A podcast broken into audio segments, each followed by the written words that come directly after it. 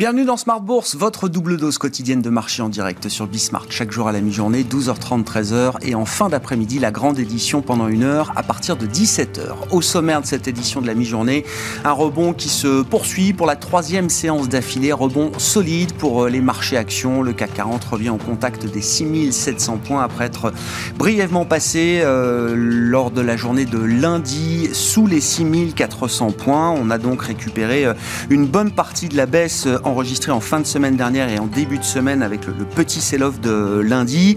Les sujets chauds du moment restent les mêmes. Hein. les banques centrales, on en parlera évidemment euh, l'ordre de, lors de notre émission euh, dans un instant. Et puis le sujet Evergrande en Chine, alors qui rassure à court terme en tout cas, hein, le sujet de la restructuration étant encore devant nous pour le promoteur immobilier chinois. Sur le front de la conjoncture, on a pris connaissance ce matin des premières enquêtes de conjoncture pour les services et le secteur manufacturier en zone euro notamment, les PMI délivré par euh, IHS Market, alors qui euh, montre que les, problèmes d'approvisionnement, les problèmes d'offres restent évidemment au, cœur de l'attention et commencent à peser un petit peu sur l'activité, hein, même si le rythme d'activité reste très décent en ce, mois de septembre. On note un petit fléchissement. Est-ce que c'est euh, une croissance moins rapide qui nous assure une reprise peut-être plus longue dans le temps? Là aussi, c'est une question qu'on va se poser avec notamment Frédéric Ducrozet qui sera avec nous en visioconférence depuis Genève. Et puis côté Banque centrale, après la Fed hier. Euh, place aux autres banques centrales aujourd'hui, la Banque d'Angleterre, notamment en tout début d'après-midi, euh, dans une situation euh, pas évidente, avec une croissance qui ralentit un peu et un sujet inflationniste qui devient significatif pour la Banque d'Angleterre. Le marché attend deux hausses de taux de la part de la Banque d'Angleterre dès l'an prochain.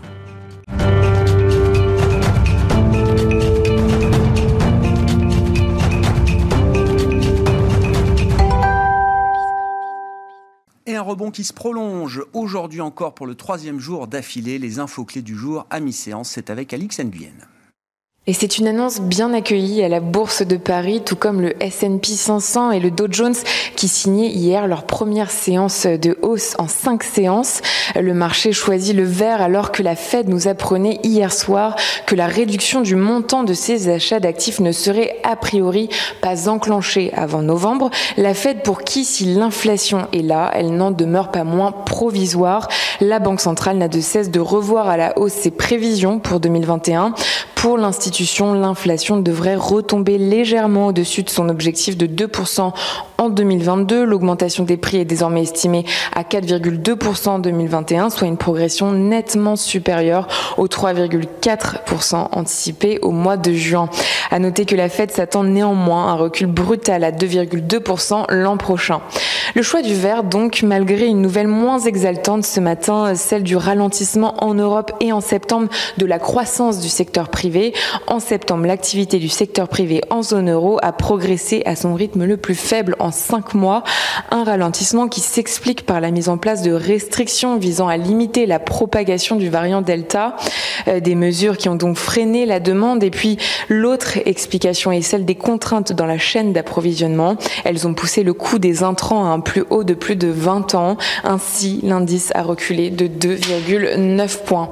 Et puis d'autres incontournables aujourd'hui à 13h, la Banque d'Angleterre nous fera part de sa décision monétaire. Elle sera suivie par la publication de l'indice IHS Market d'activité aux États-Unis. Et puis, comme chaque jeudi, il y aura la statistique des inscriptions hebdomadaires au chômage. Du côté de l'Asie, les marchés chinois ont rebondi ce matin. La nouvelle injection par la Banque centrale de 110 milliards de yuan de liquidités dans le système financier laisse penser que Pékin tâcherait d'apaiser les esprits quant au dossier Evergrande. L'action du numéro 2 chinois de la promotion immobilière s'est envolée de plus de 32% à Hong Kong avant de clôturer sur un gain d'un peu plus de 17%. Mais tout n'est pas bien qui finit bien puisque nous apprenons également que Chinese Estates Holding, qui n'est autre que le deuxième actionnaire d'Evergrande, a vendu 32 millions d'actions et envisage de se retirer complètement du capital. On termine avec une valeur qui s'envole, celle de Forestia qui progressait jusqu'à plus de 6% ce matin et ce malgré la révision à la baisse de ses objectifs financiers annuels en raison d'une production automobile mondiale sous le coup d'une pénurie de semi-conducteurs. Tendance, mon ami, c'est avec Alix Nguyen chaque jour dans Smart Bourse à 12h30 et 17h sur Bismart.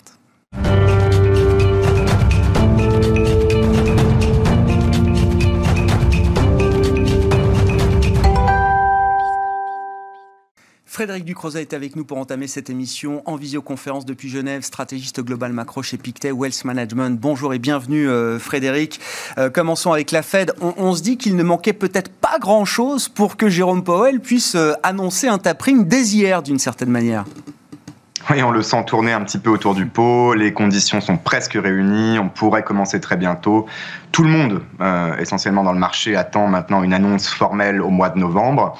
Il se peut bien sûr qu'on ait des rebondissements, notamment sur l'aspect budgétaire. Hein. Je pense que c'est un point peut-être un petit peu euh, sous-estimé en termes de risque par le marché. On a ce fameux plafond de la dette qui doit être relevé, cette saga euh, maintenant qui dure depuis des années et qui peut, sur un accident politique entre guillemets, déboucher sur euh, soit des tensions sur les marchés, soit potentiellement, rappelez-vous, une dégradation de la notation des États-Unis comme S&P avait pu le faire.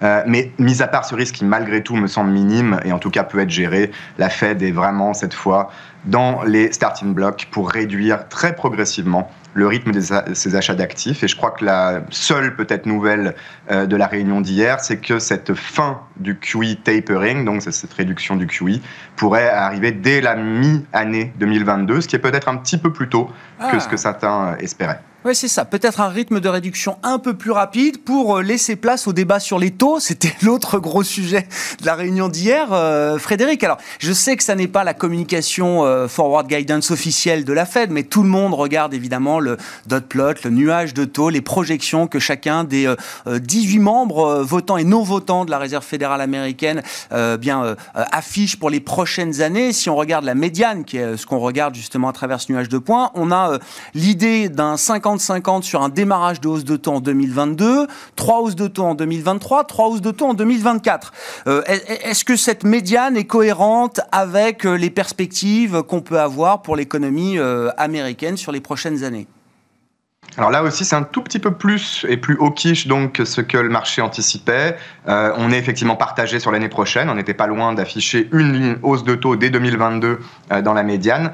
Mais là aussi, non seulement on s'attend euh, à ce genre de, tensions, de débats, de désaccords au sein de la Fed depuis longtemps, elles ont été euh, euh, signalées par ses membres principaux depuis quelques semaines, mais en plus on sait quasiment placer une étiquette et un nom sur chacun de ces dots, et on sait surtout que les présidents des Fed régionales, qui sont beaucoup plus au quiche, qui sont beaucoup plus inquiets de l'inflation, potentiellement aussi du marché immobilier ou d'autres formes de surchauffe, sont ceux qui veulent avancer les hausses de taux, et on sait par ailleurs dans le marché les investisseurs, sont bien conscients du fait que ce sont au contraire les poids lourds, Powell, Clarida, Breinhardt, euh, à Washington qui décident. Et eux sont probablement, pour le moment, fermement, euh, fermement pardon, positionnés sur une première hausse de taux en 2023 seulement.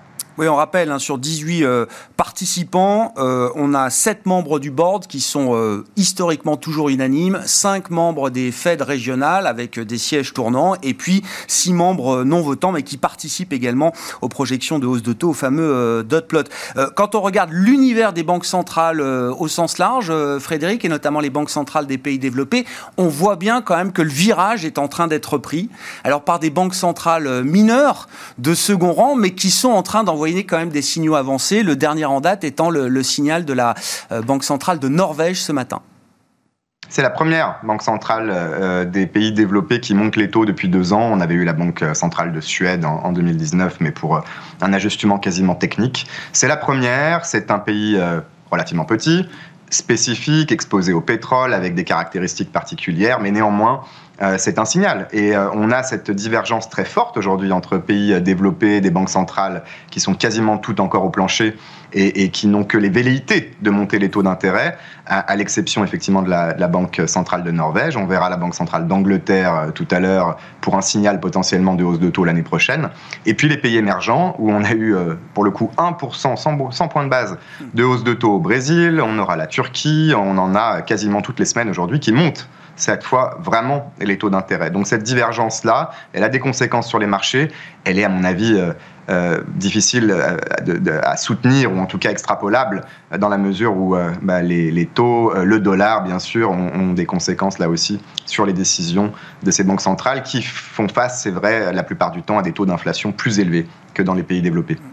Sur la conjoncture européenne, Frédéric, quelques remarques peut-être après la livraison des PMI flash là pour le mois de septembre. Donc les enquêtes de conjoncture, activité manufacturière, activité de service. On note que les, problèmes d'offres, les problèmes d'approvisionnement restent au centre de l'activité économique et, et, génèrent même un, frein sur l'activité économique du mois de septembre. Alors le rythme reste sur des niveaux très décents, mais euh, quelles peuvent être les euh, conséquences à terme de ces problèmes d'offres qui euh, ne se règlent pas pour l'instant sur notre activité économique en zone euro, Frédéric je pense qu'il faut prendre d'abord un peu de recul. Comme depuis le début de la pandémie, on a très euh, beaucoup beaucoup de mal à mesurer effectivement le, niveau d'activité, euh, y compris par le passé. On a aujourd'hui une révision très forte à la baisse, qui est malvenue pour le coup, euh, de l'activité du PIB en Espagne. et donc on, est toujours à, la peine quand il s'agit de vraiment mesurer l'activité économique en temps réel. La France fait d'ailleurs exception, je pense, encore une fois, avec l'INSEE qui fait un excellent travail. Mais dans l'ensemble, le niveau de ces indices de directeur d'achat est moins important, euh, à mon sens, que les détails que euh, les anecdotes qui viennent des entreprises et que peut-être le jugement même qualitatif qui est fourni avec ces enquêtes. Et effectivement, vous l'avez très bien résumé, ce mois-ci, le message principal, c'est que ces tensions qu'on a côté offre, côté fournisseur. Euh, on parle bien sûr euh, des, composants qui vont dans les euh, secteurs automobiles en, particulier, entraînent maintenant des problèmes côté demande et donc pénalisent à la fois la livraison mais aussi la demande finale des consommateurs et des entreprises pour ces mêmes produits. Et ça, c'est un problème dans la mesure où plus ces tensions durent et on ne voit pas de vrai assouplissement, pour prendre un exemple typique au niveau global, dans le coût du transport maritime qui est toujours très élevé, on ne voit pas d'amélioration et plus ça dure, plus ça peut malheureusement euh, impacter le niveau d'activité réelle cette fois euh, pour euh, cette année et l'année prochaine. Et même si effectivement on peut espérer une, une expansion et un cycle peut-être plus long en conséquence, c'est quand même une moins bonne nouvelle aujourd'hui pour l'activité, pour l'emploi, pour l'investissement, d'avoir ce type de tension qui dure. c'est un frein effectivement à court terme sur le rythme de la reprise, le rythme de l'activité économique en zone euro, mais un peu partout dans le monde. on va dire ça comme ça, puisque les PMI là, ont été livrés pour différentes zones géographiques euh, aujourd'hui. Un mot également de la situation toujours chaude d'Evergrande. Euh, Frédéric, Jusqu'où le marché est-il rassuré aujourd'hui sur euh, la situation de défaut ou de quasi-défaut ou de défaut prévisible d'Evergrande? La seule question que le marché se pose quand on n'est pas exposé directement à ce secteur ou à ces entreprises, c'est le degré de contagion possible, le degré de crise systémique que pourrait engendrer de tels défauts. Euh, et comme c'est la Chine, euh, on peut s'attendre à une réponse à la chinoise, entre guillemets, qui, euh, depuis hier, arrive par petits morceaux, pas toujours encore officiels, mais on voit se dessiner une solution. D'un côté, gérer effectivement cette restructuration ou ce défaut s'il a lieu, en tout cas sur certains types d'obligations, notamment en devises étrangères, en dollars. Et de l'autre, gérer là aussi de manière très ciblée, très spécifique, les conséquences pour les gouvernements locaux, pour les banques, pour euh, tous les acteurs de l'économie qui sont euh, exposés directement à ces entreprises. Et non pas à ce secteur, parce que ce qu'il faut bien rappeler, la grosse différence aujourd'hui dans la gestion de cette euh, crise, c'en est une, du marché immobilier en Chine, c'est que les objectifs du gouvernement sont toujours pour une modération de la surchauffe, pour un dégonflement des bulles, pour une réduction de l'endettement et des prises de risques. Et quelque part, il y a une forme de, de signal pour montrer l'exemple hein, des autorités chinoises qu'il ne faut pas et il ne faudra pas à l'avenir que ces acteurs prennent trop de risques dans ce type de secteur. Donc il faut quand même en faire un exemple tout en gérant les conséquences au niveau global. Et je pense que c'est le scénario qui se dessine et c'est aussi le scénario le plus favorable pour le marché qui rebondit en tout cas pour le moment à juste titre euh, sur cette confirmation, encore une fois, d'une réponse entre guillemets à la chinoise. Sur, le plan macro, euh, Frédéric, si, le but de Pékin est de refroidir justement la, surchauffe dans, dans, le secteur immobilier, un poids lourd de l'activité économique euh, en Chine, ça va avoir des conséquences sur les marchés de matériaux, de ressources de base? Est-ce que ça va euh, faire baisser d'une certaine manière la, pression et le risque inflationniste pour le reste du monde? Oui, toute chose égale par ailleurs, même si euh, les économistes et les stratégistes qui suivent le pays et le secteur euh, ne sont pas surpris, ne découvrent pas ce sujet aujourd'hui. Ça fait des mois, y compris d'ailleurs que la Banque centrale ou les autorités chinoises préviennent les banques euh, bah, du problème potentiel et les encouragent à réduire leurs risques. C'est pas quelque chose qui vient d'apparaître d'un coup sur les radars. le marché immobilier en Chine pèse un peu plus de 10% de l'économie, c'est évidemment majeur. Et la question est de savoir qu'est-ce qui finalement, de manière incrémentale aujourd'hui pourrait amener à une révision des prévisions de croissance à la baisse l'année prochaine. C'est pas forcément évident. On était déjà dans une forme de ralentissement. Euh, on prévoyait de notre, de notre part, par exemple, un ralentissement assez marqué de l'économie chinoise, qu'on va peut-être un petit peu amplifier dans le scénario, mais pas beaucoup si, encore une fois, c'est une condition très importante, la réponse de politique économique est à la hauteur et peut-être d'ailleurs inclut une part de stimulus un peu plus large, fiscal et monétaire, qu'on peut tout à fait imaginer euh, dans les mois à venir pour assurer justement cette transition vers une croissance plus faible, mais plus équilibrée, plus saine et plus durable. C'est sur cette idée-là, d'ailleurs, je crois que l'OCDE n'a pas révisé à la baisse les perspectives de croissance chinoise pour, pour cette année. L'OCDE qui a livré, je crois, hier ou avant-hier, c'est l'ajustement de ses prévisions économiques. Merci beaucoup, euh, Frédéric. Frédéric Ducrozet avec nous à distance, en visioconférence depuis la Suisse, stratégiste global macro chez Pictet Wealth Management.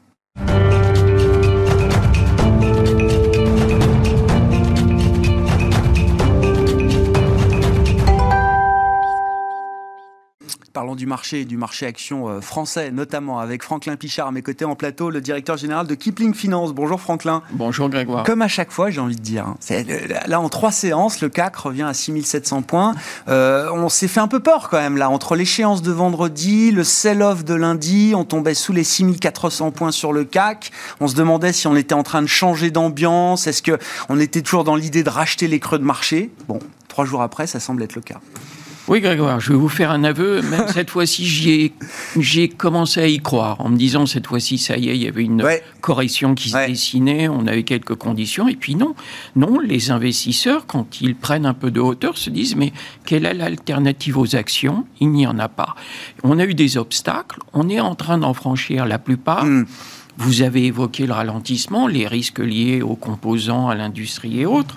On en a un autre qui sont les tensions inflationnistes, savoir comment euh, les entreprises vont pouvoir le gérer. Et puis moi j'ai vu quelque chose d'assez intéressant en écoutant euh, euh, toutes les grandes maisons qui actuellement font leur, leur point d'étape avant, avant la fin de l'année et se remettent en ordre de marche. Qu'est-ce qu'ils se disent? Ils se disent finalement on a un environnement qui va rester positif avec des bémols, mais qui devrait rester positif jusqu'au mois de février. Donc on en profite. À partir de là, euh, si je peux développer un petit peu, euh, il y, a des débats qui semblent complètement d'arrière-garde, des discussions. Avant, on vous disait, et on a pu le dire, euh, tout le monde disait est-ce qu'il faut être sur des values, est-ce qu'il faut être sur des growth, des, des valeurs en retard sous-évaluées ou des valeurs de croissance. Et puis finalement, ça ne, se, ça ne vient pas, ça ne se fait pas. Vous n'avez pas cet arbitrage réellement qui, qui s'opère. Et pour une raison bien simple, c'est qu'aujourd'hui, l'économie qui régissait et qui dictait ces conditions a complètement changé parce que se sont invités la digitalisation, hmm. l'électrification et l'automatisation. Et qu'aujourd'hui, des valeurs qui étaient euh, dites value bah, euh, deviennent des valeurs de croissance. Si on regarde euh, les bancaires euh, qui étaient euh, des, des, par excellence, mais on a eu l'apparition des fintech qui font qu'aujourd'hui elles sont beaucoup plus techniques et beaucoup plus légères et capable de mieux réagir. Vous aviez les, les, les, médias, le secteur de la publicité, etc., qui étaient dans la même veine. Et puis aujourd'hui, avec la digitalisation du marketing et de la communication, ce sont devenus des véritables valeurs de croissance.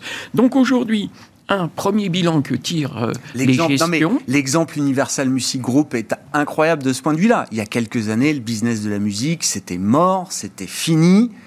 Et on voit très bien comment, à travers les outils de streaming, de digitalisation, les communautés sur les réseaux sociaux, on voit très bien comment un groupe comme UMG, aujourd'hui, peut s'envoler de 30%, euh, je crois, sur son premier jour d'introduction. Oui, puisque même Vivendi, qui avait fait un modèle d'évaluation euh, euh, sur une base de 30 milliards et quelques, on a dépassé largement les 40 milliards.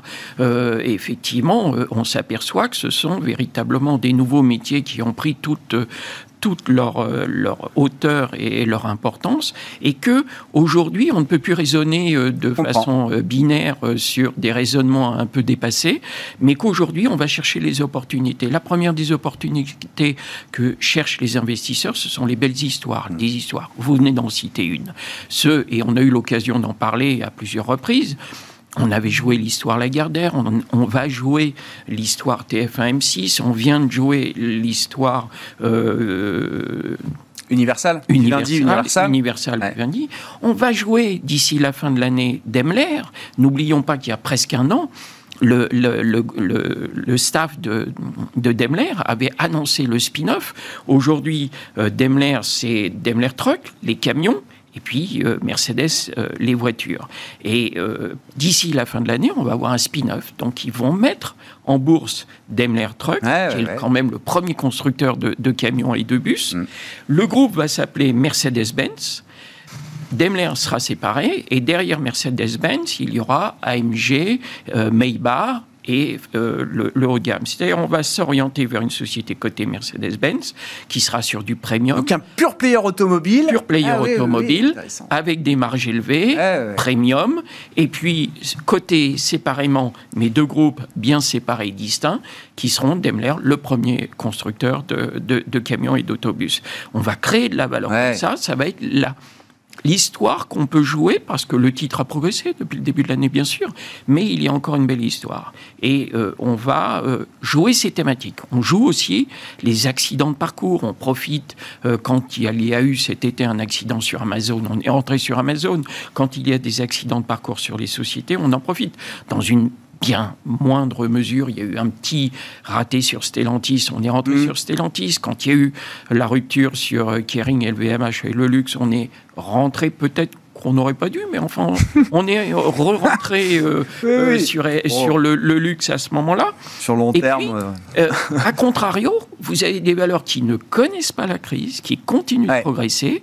on parle des semi-conducteurs, on parle de tout ça boîte comme ASML, mm. euh, qui ne cesse de, de, de, de, progresser et croître en bourse. Qui a pris quasiment 100% cette année, qui devient... Euh, l'une des, si ce n'est la plus grosse capitalisation boursière en, Europe C'est un truc incroyable. Moi-même, euh, c'est vrai qu'on est un peu passé à côté de ce genre de valeur, mais c'est quasiment la capitalisation boursière d'LVMH. On est au-delà de 300 milliards. Je crois qu'il y a 10 milliards qui les, qui les séparent l'une de l'autre. On parle d'ASML, une société néerlandaise que les particuliers connaissent très peu, qui fait du gravage euh, pour les cartes à puces, pour les composants électroniques, avec des systèmes très très sophistiqués que les Chinois ne possèdent pas. Donc ils ont une longueur d'avance et ils la garderont, ils la conserveront.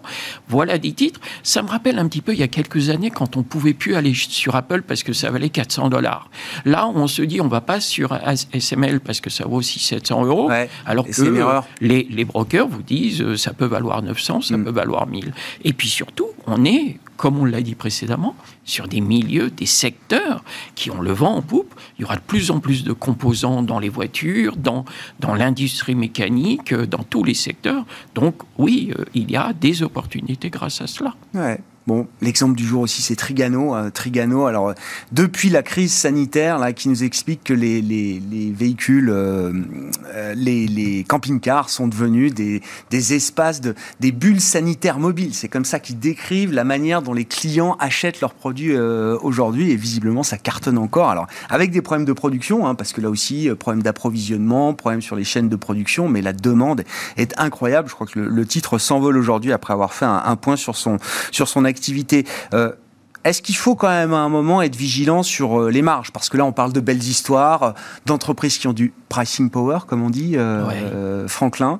je notais hier le discours d'une grande entreprise américaine, mondiale, FedEx, alors qui vit peut-être sa meilleure vie parce que le e-commerce fait que le volume de colis à transporter à travers le monde est historiquement élevé aujourd'hui et cette, ce, niveau de demande ne faiblit pas, nous dit FedEx. En revanche, problème de coûts de transport, euh, problème de main-d'œuvre euh, disponible. On ne trouve pas assez de personnes et ceux qui veulent bien venir, bah, il faut les payer évidemment euh, plus cher.